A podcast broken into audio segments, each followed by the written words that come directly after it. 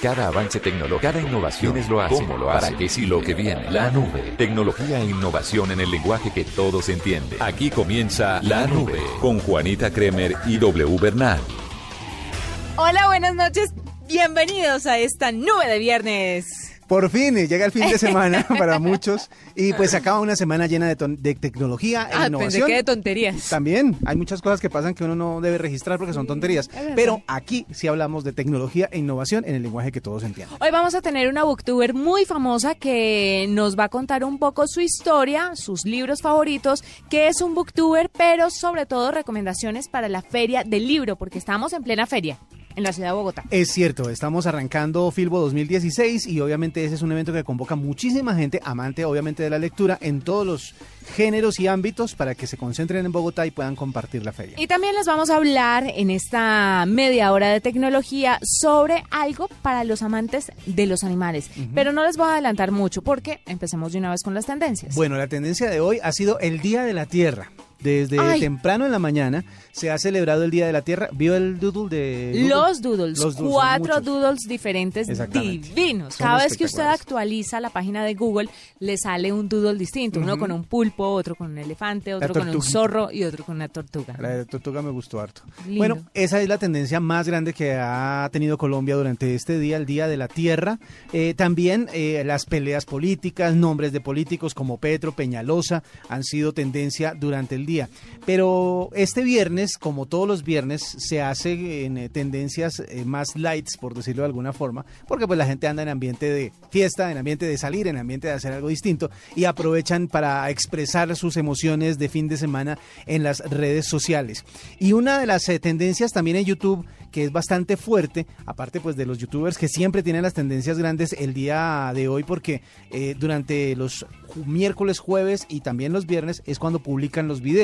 El Rubio sube videos los miércoles, Fernán Flo también lo hace los jueves, Germán lo hace también eh, entre jueves y viernes, pero hoy por fin, entre comillas, un eh, video musical le gana a todos los youtuberos. El video musical de una canción nueva de Chino y Nacho con Daddy Yankee. Obviamente el reggaetón sigue como mandando la parada en, términos musicales y ha sido la tendencia más grande en el día de hoy en internet, en YouTube. Esas de Colombia. Arroba la nube blue. Arroba blue radio com. Síguenos en Twitter y conéctate con la información de la nube. W ya empezó la feria del libro y mucha gente está a la expectativa de todo lo que está pasando. El invitado de honor este año es Holanda. Sí, Hola, señora. Holanda. los Países Bajos, el reino de los Países Bajos son los invitados, o es el invitado especial para esta feria del libro. ¿Sabe que el año pasado yo le decía a usted que no era que leyera mucho? Gracias a la universidad y gracias a, a- a- a la apertura mental que usted misma propició en ese regaño que me dio por no leer, estoy leyendo más y estoy feliz de la feria, estoy feliz de que ya esté la feria del libro. Y es una cosa que uno no puede dejar de hacer constantemente porque Es se cierto. pierde el ritmo en cualquier momento y vuelve otra vez y cae el índice de lectura. Es verdad. Pero mire, usted se preguntará qué tiene que ver esto de la feria del libro con la tecnología. Y es que ahora están muy de moda los booktubers. Es un fenómeno que entra pisando fuerte precisamente en esta Feria del Libro 2016 y estamos en este momento con Isa Cantos, que es la booktuber detrás de Crónicas de una merodeadora. Entonces, vamos a ver de qué se trata. Isa, bienvenida a la nube. Hola, buenas noches, ¿cómo están? Muy bien, muy contentos de tenerte y que nos cuentes un poquito. Primero, ¿qué es esto de booktubers? Para el- de pronto algunos papás que nos estén escuchando y no tengan ni idea. Bueno, pues básicamente los booktubers somos youtubers pero de libros, o sea, somos jóvenes que subimos videos a internet, a YouTube específicamente, ah, contando nuestras opiniones sobre libros, haciendo retos, juegos, mejor dicho, haciendo de la lectura algo, mu- algo mucho más atractivo de lo que, digamos, anteriormente era. Como un crítico de lectura, pero en YouTube. Sí, pero no nos gusta la palabra críticos Ajá. porque lo nuestro es un poco como más fresco, más emocional, más de opiniones y no como tan académico, que creo que es lo que realmente le gusta a los jóvenes y por eso se identifican con nosotros. Estoy viendo ya aquí algunos videos de, de crónicas de una merodeadora que se llama el canal de YouTube y estaba viendo cuál es la presencia o qué es lo que van a hacer ustedes o cómo van a, a mostrar esta nueva tendencia de los booktubers en la feria del libro. Bueno, digamos que desde el año pasado nos abrieron varios espacios para presentar autores, para entrevistarlos, tuvimos como un foro para contar como de qué se trataba todo este movimiento. Y este año pues tampoco nos quedamos atrás, también tenemos varios, varias presentaciones con autores, por ejemplo Juliana Zapata va a presentar al italiano Leonardo Patrignani, que es el autor de la saga Multiverso, eh, y bueno, también el domingo primero de mayo vamos a tener un encuentro booktuber en el que vamos a estar los cinco booktubers más grandes de Colombia, pues como en el Salón Madre Josefa del Castillo, domingo primero de mayo a las 10 de la mañana, para que pues como todos nuestros seguidores vayan, nos saluden y hablemos un rato muy chévere. Bueno, Isa, le quiero preguntar qué tipo de lectura, a qué tipo de lectura se inclinan los booktubers, a las nuevas tendencias, a las nuevas historias, de pronto eh, fantasía o están más relacionados, no sé, con todos los géneros o con géneros que tal vez eran más importantes hace unos años o para la generación, por ejemplo, de nuestros papás o de nuestros abuelos. Yo creo que hay booktubers para todo. Claramente hay como muchísimos más que se centran en la literatura juvenil, en la fantasía, en las distopías, que es como lo que está en boca de todos hoy en día por todo esto de las películas, de las sagas y demás.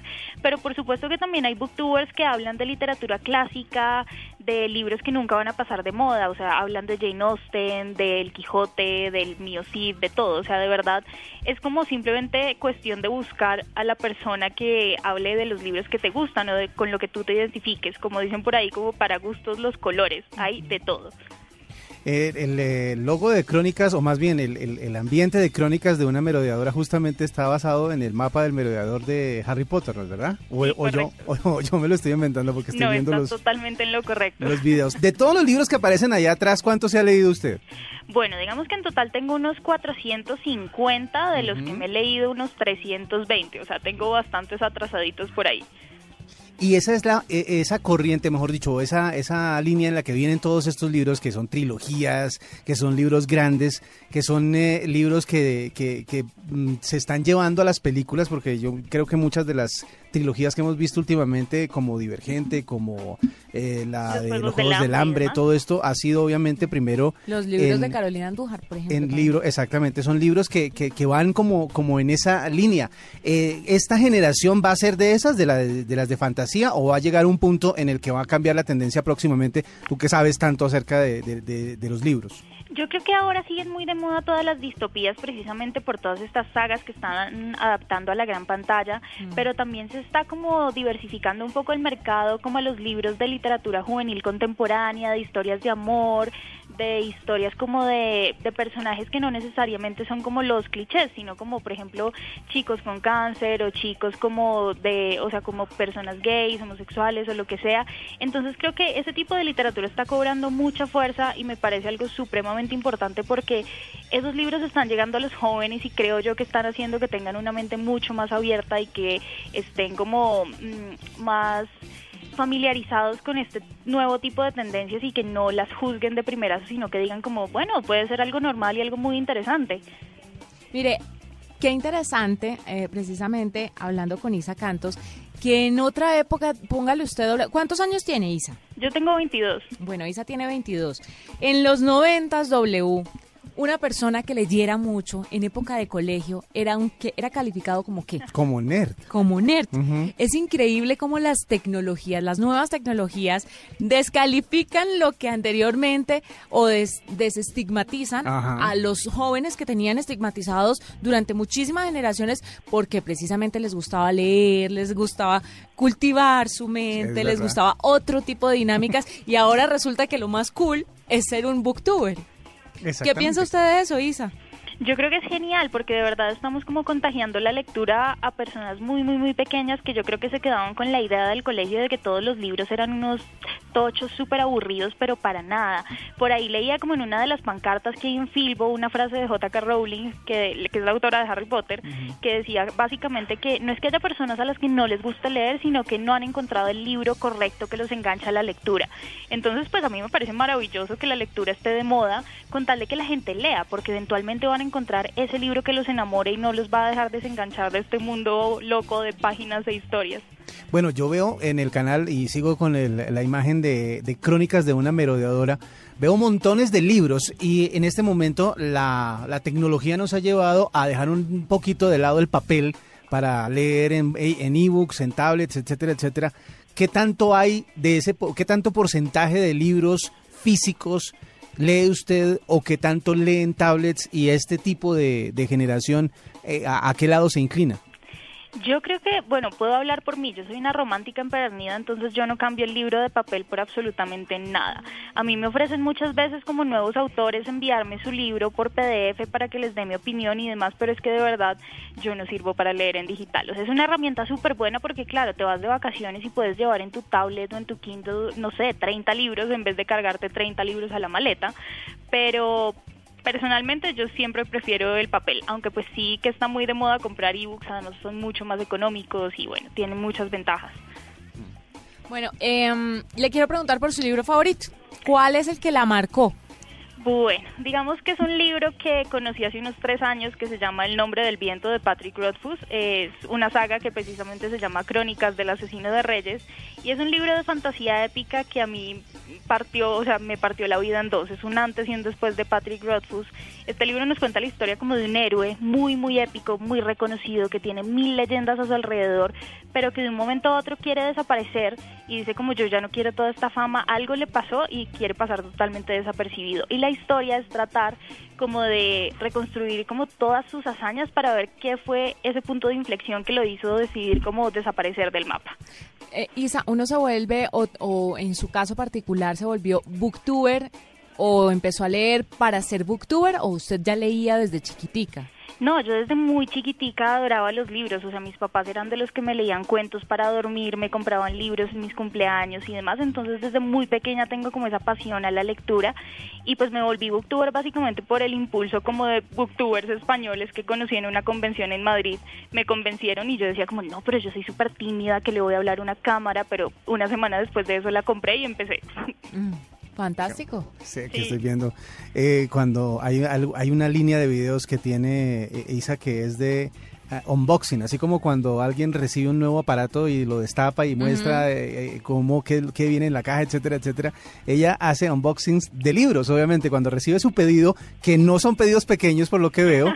¿Cada cuánto encarga libros y cuántos libros recibe, por decirle algo, a la semana o al mes?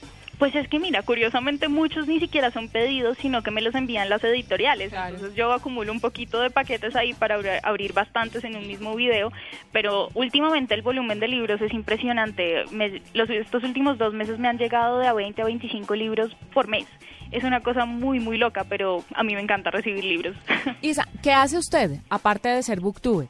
Bueno, yo estudio periodismo, ya estoy a punto de graduarme y nada, estoy como trabajando aquí también muy fuerte en la Feria del Libro, ayudando a cubrir unos eventos y demás, pero básicamente mi pasión ahora mismo, o sea, lo que me hace genuinamente feliz es grabar esos videos para subirlos y ver cómo qué opina la gente y ver sus reacciones. Y ahora que se va a graduar de periodismo, que me imagino sus papás le van a decir, bueno, mi amorcito, entonces ya la lectura muy chévere, muy buena. ¿Cuándo va a la casa y cuándo va a empezar a mantenerse? Producir. No, claro, claro, no, pues o sea, ahora estoy tratando como de meterme en el mundo editorial, ya sea como trabajando en redes o lo que sea, pero eso es como el mundillo que me gusta, o sea, yo yo no quiero ser como reportera persiguiendo a la gente. Yo sé que es muy chévere, a algunas personas les gustan, pero como que no es lo mío. Lo mío es un poco más tranquilito, por decirlo así. Además que puede llegar en un futuro no muy lejano a ser, no sé, directora general de una editorial. Si ha empezado a leer desde tan chiquita, ¿usted cree, Isa, porque mucha gente de pronto le tiene recelo a los libros o no lee porque dice, no, es que de, de verdad no entiendo, o a muchas personas cuando empiezan a leer las juzgan porque leen ese tipo de lectura, digámoslo así, ligera. Entonces, los intelectuales no, no confían o, desmeritan ese trabajo y esa lectura de esas personas. Entonces, uno se desanima y dice, entonces, ¿qué? No, pues para leer pendejadas, entonces no leo. ¿Cree que con el ejercicio de la lectura la gente va refinando el gusto, como con los vinos? Yo creo que definitivamente sí, o sea, porque las personas pueden empezar leyendo, yo qué sé, el libro de su youtuber favorito y luego decir como, hey, esto de los libros es como chévere, voy a comprar otro y llegan a algún libro juvenil, porque hay una cosa súper curiosa de los libros juveniles, es que a veces muchos tienen referencias como a libros de literatura universal o clásicos. Te lo digo sin vergüenza, o sea, yo leí Crepúsculo y en Crepúsculo nombraban un montón cosas de Shakespeare y de Jane Austen y yo dije como, bueno, voy a leer esas cosas precisamente porque los nombraron en este libro. Y pues por ahí como que uno se va armando ese camino como a literatura que digamos, dicen que es como más adulta, más propia, menos light y demás. Pero yo creo que lo importante es que las personas lean lo que les gusta. Si se quedan leyendo juvenil toda su vida, pues está bien. Y si pues van madurando su gusto, también está fenomenal. Lo importante es que no los juzguen por leer una cosa u otra porque creo que no, no es como el objetivo de, de esta pasión por la lectura como juzgar a otros por lo que leen. O sea, alguien puede leer autoayuda y está genial, alguien puede leer eh, ficción y está genial, y alguien puede leer crónicas periodísticas y también está fenomenal. Claro, así como nosotros, W y yo, somos fanáticos de la música y nos gusta y nos soñamos conociendo a fulanito de tal, a sotanito de tal, me imagino que usted tiene un autor que dice, no, no, no, no, no, pero me muero, me privo por conocerlo. ¿Cuál es ese autor? Ese autor definitivamente sería J.K. Rowling, o sea, la autora de Harry Potter. Sería como el sueño hecho realidad. ¿Y, y, y, ustedes de las que ve las películas que adaptan de Harry Potter, las compara con los libros o, o la decepción en las películas? Digamos que a mí me gusta ver las dos cosas, o sea, yo generalmente procuro leer primero el libro antes de ver la película, pero tengo siempre muy clarísimo que son adaptaciones, o sea, no son cosas calcadas que tengan que, no sé, decir exactamente la línea del libro de la página 394. O sea, no, eso es imposible porque si no las películas durarían ocho horas. Sí, es que meter un libro pues en una película de dos horas es absurdo y, y queda un mal sabor en la boca. Después de que uno ha leído y ve la película, dice... Ah, o sea que vamos a ir a ver Animales Fantásticos y dónde encontrarlos, ¿verdad? Por supuesto, voy a estar de primera y en la premier si me puedo meter ahí.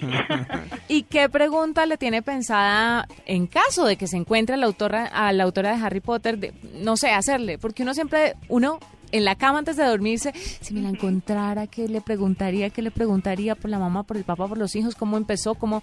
¿Cuál sería esa primera pregunta? ¿Lo ha pensado?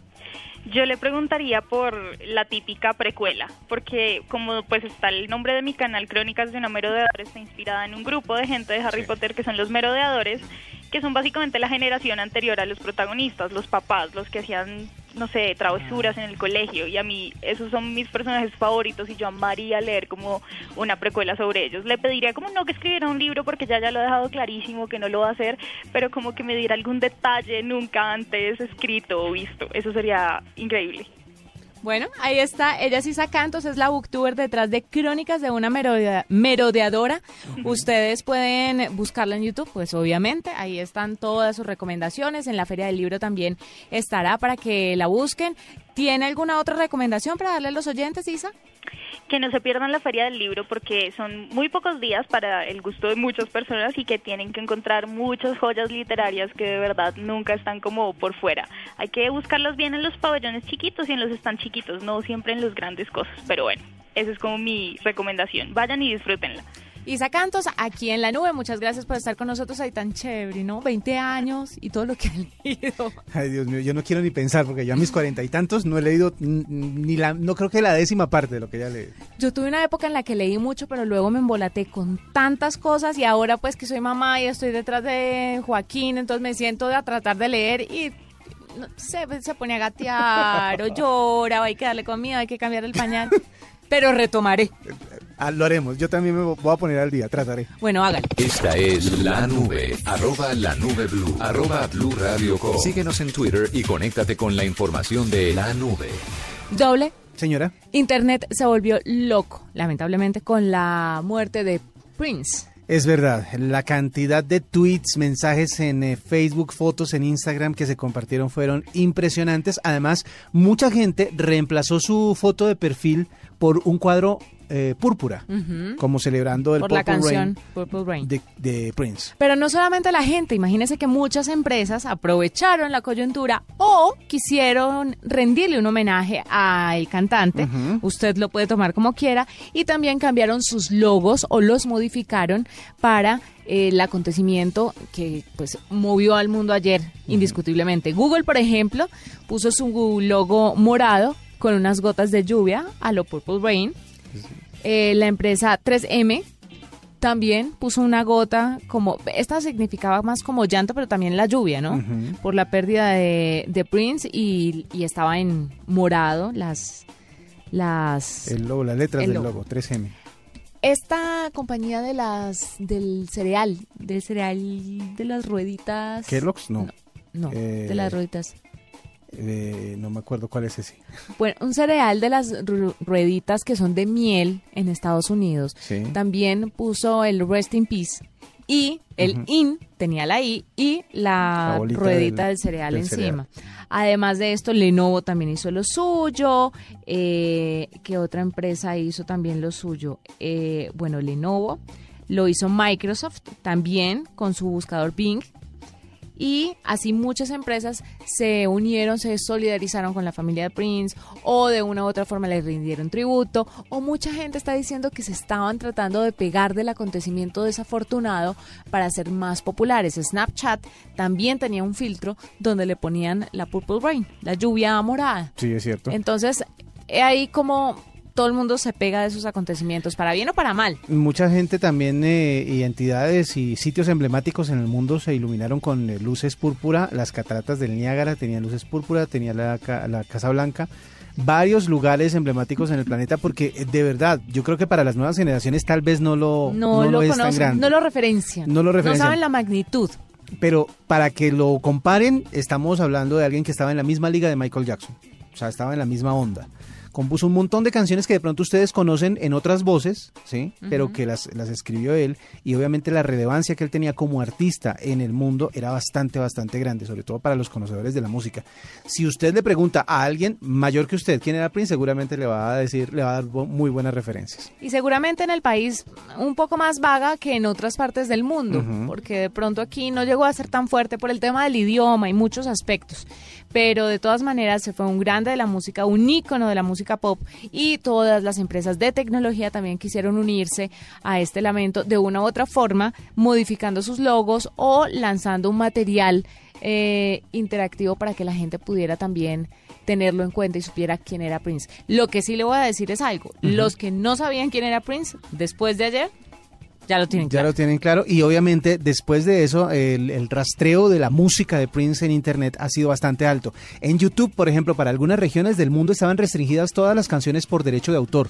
En eh, la, en la plataforma de videos, pero ya se están liberando por parte de la discográfica algunos de los videos de las canciones clásicas en YouTube y además la discografía se ha puesto otra vez a la venta en las plataformas digitales, lo que quiere decir que muy seguramente como sucedió con, eh, con algunos cantantes al momento de, fallecer, las ventas de sus discos y de sus canciones va a ser bastante grande durante esta temporada. Así que pues de todas maneras se recuerda a uno de los más grandes de la música que desapareció esta semana. Escuchas la nube en Blue Radio. Arroba la nube blue. Arroba Blue Radio Síguenos en Twitter y conéctate con la información de la nube. Al principio del programa les prometí sobre algo que tiene que ver con los animales. Y es que llegó una solución tecnológica para la comida de su mascota. Julián Sánchez es el CEO de Osico Pet Care. es un e-commerce colombiano creado por un grupo de amantes de las mascotas que busca lo mejor para ellas y pues obviamente necesitamos saber qué es lo mejor para nuestras mascotas. Por eso Julián está con nosotros. Julián, bienvenido a la nube. Hola Juanita, ¿cómo estás? Muy bien, muy bien. ¿Qué es lo mejor para nuestras mascotas, Julián? Bueno, pues lo mejor para nuestras mascotas es hacerlas felices y eh, qué más que hacerlas felices que, que darles amor y cariño siempre en todo momento. digamos que es lo que nosotros creemos que, que, las hace felices a las mascotas. Bueno, yo soy amante de las mascotas, aunque no tenga una, porque cuando era pequeño tuve mi, mi perro como muchos de nuestros oyentes, pero ya después pasó el tiempo y ya se, se, se metió uno en otros rollos y, y la mascota quedó a un lado. Pero llega un punto en el que uno quiere retomar si uno quiere tener una mascota en este instante, ¿qué es lo que debe hacer? ¿Cuál es el consejo que usted da desde Osico Pet Care? Bueno, mira, en Care tenemos dos temas, eh, digamos que importantes, y es uno, es como contaba Juanita al principio, es una plataforma donde te puedes encontrar toda la variedad de productos para ellas, desde alimentos, snacks, eh, desparasitantes, antipulgas, y también tenemos algo muy importante que en estos días, digamos que los dueños de mascotas nos preocupa y es el tema de, que se nos pierda. Nosotros contamos con un producto exclusivo que es Tractis, un GPS especialmente diseñado para mascotas en el cual nos puede decir la ubicación exacta en cualquier momento de nuestra mascota. Es un dispositivo que se pone en la, en la correa y esto nos ayuda, pues obviamente, a saber en, en todo momento dónde está. No sé si Juanita si tiene mascota, creo que sí. Sí, Chuck Norris. Ok. Eh, no sé si lo, pues a veces no sé, los mandamos, en el caso de los perros sobre todo, que los mandamos a veces con paseadores y esto, que no sabemos dónde están y, y, que pues dónde los llevan. Sí, si los tienen parqueados en un parque o si de verdad les están dando la vuelta como uno pretende que lo hagan. Correcto. Pues lo que hace el GPS, pues básicamente es que podemos saber exactamente la ubicación. Eso digamos que es un, es un producto exclusivo nuestro y que le da tranquilidad a, los, a los dueños eh, y pues obviamente eh, nos da, digamos que la garantía que si se nos llega a perder lo vamos a encontrar mucho más rápido que simplemente con la placa. Bueno, ustedes eh, obviamente distribuyen todo lo, lo, lo, que conviene para las mascotas, pero ¿qué ofrecen o cuál es la diferencia, cuál es el plus que tienen ustedes con pues las tiendas eh, establecidas ya de, de, todo lo que tiene que ver con eh, nuestras mascotas? Mira, en Ocico nosotros creamos un sistema, no sé si te ha pasado, Juanita, que los que, que te quedas comida un sábado en la noche o un domingo. Sí. Sí. Eso, eso digamos que a los dueños de mascotas siempre es, es bien común y nos pasa a nosotros, a mi esposa y a mí, eh, que los domingos en la noche normalmente los dueños cuando hasta que no vemos el, el paquete completamente desocupado no compramos el otro. Entonces lo que hicimos en Ocico eh, fue crear un sistema de suscripción que se llama Ocico Subscription Care, eh, donde tú entras a la página www.ocico.co y escoges el alimento, escoges los snacks y pones la frecuencia. Normalmente nosotros sabemos que, que un bulto dura, no sé, tres, cuatro semanas. Nosotros podemos poner la, la frecuencia que queramos en semanas. Eh, ponemos los datos de nuestra tarjeta de crédito y automáticamente cada, cierto tiempo, cada semana, cada tres semanas, nos debitan ese, eh, el monto y nos llega la caja de, de, nuestro pedido y ya no tenemos más el problema de, de estar buscando a última hora el concentrado, que normalmente lo que hacemos es cuando se nos queda sin comida, pues compramos cualquier alimento que encontramos en un supermercado, pero Sí. eso le hace mucho daño a las mascotas. Sí, claro. Se sale cambiando de alimento. Mm, O sea que es buenísimo para las personas que quieren mantener a la mascota dentro de los parámetros en, eh, en los que los mantienen normalmente y obviamente no cuentan con eh, e- ese tiempo. O sea, es como una solución también de tiempo para los que tienen mascotas y que pues, quieren seguir cuidándolas como se debe. Bueno, otra Claro. cosa que, hemos eh, sabido acerca de Hocico Pet Care es que ustedes van a fun- eh, también quieren beneficiar a fundaciones de perros y gatos en Colombia. ¿Cómo funciona esto y qué es lo que están haciendo? Mire, tenemos un programa que se llama Barrigas Llenas, Hocicos Contentos. No. Y es que por cada compra mayor a 25 mil pesos que, que, que, que tú realices, donamos un kilo de comida a una fundación. Este mes estamos, tra- cada mes seleccionamos una fundación diferente. Este mes estamos trabajando con Adelita Adopciones, eh, que es una fundación que tiene eh, perritos y, y gatos eh, para adopción y en este momento estamos apoyando a ellos. Entonces, por cada, por cada compra que tú realices, nosotros donamos un kilo de.